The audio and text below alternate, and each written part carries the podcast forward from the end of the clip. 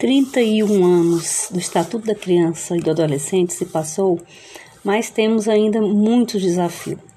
A Constituição Federal estabelece que a família né, é a base da sociedade, está no artigo 226, e que, portanto, compete a ela, juntamente com o Estado, vejamos bem, com o Estado, a sociedade em geral e as comunidades, assegurar a criança e o adolescente o exercício dos seus direitos fundamentais.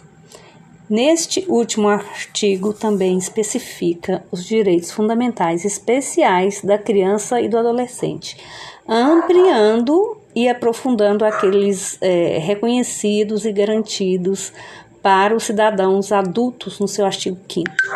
Dentre esses direitos fundamentais da cidadania está o direito à convivência familiar e comunitária.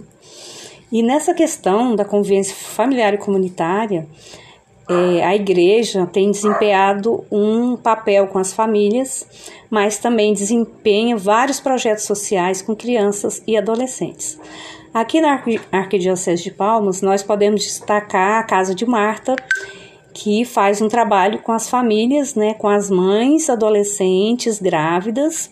Podemos destacar é, o projeto em parceria com a Caritas, que tem é, vários projetos direcionados à criança e o adolescente, como é, o projeto com música, é, com acesso à informática.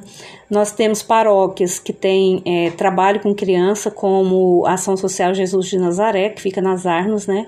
que é uma associação ligada à Igreja Católica, à Arquidiocese, e que desempenha é, fazendo música, teatro, é, curso também de computação da região norte. Então, assim, a, a Igreja, a Arquidiocese de Palmas, tem desempenhado esse trabalho. Mas o que eu acho mais importante é o trabalho que a Arquidiocese de Palmas desenvolve é, dentro da questão do controle social.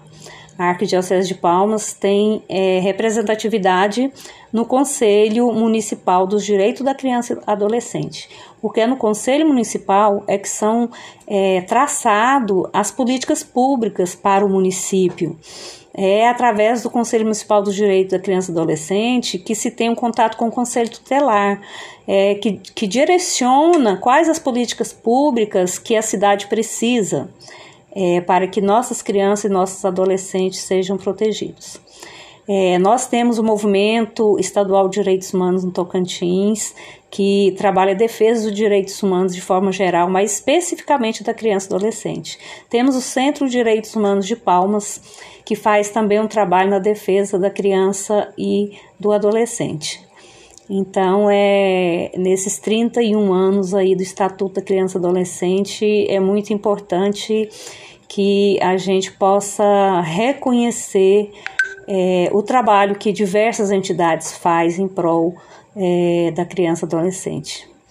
E é, posso também é, citar que, além do Conselho Municipal do Direito da Criança e Adolescente, é, um outro conselho de controle social também, que diz respeito às políticas sociais para as famílias, né, é o Conselho Municipal de Assistência Social, onde a Arquidiocese de Palmas também tem é, uma representação é, nesse conselho. Então, é importante que que os direitos humanos de crianças e adolescentes seja definido também nas políticas públicas é, e quando o, a, a, família falta, o Estado é, também é responsável, né? E a sociedade, a comunidade também é responsável. É, e nessa, é nessa parte da sociedade da comunidade é que a igreja, as igrejas, né, especificamente a gente falando aqui da Arquidiocese de Palmas, entra para defender os direitos humanos de crianças e adolescentes.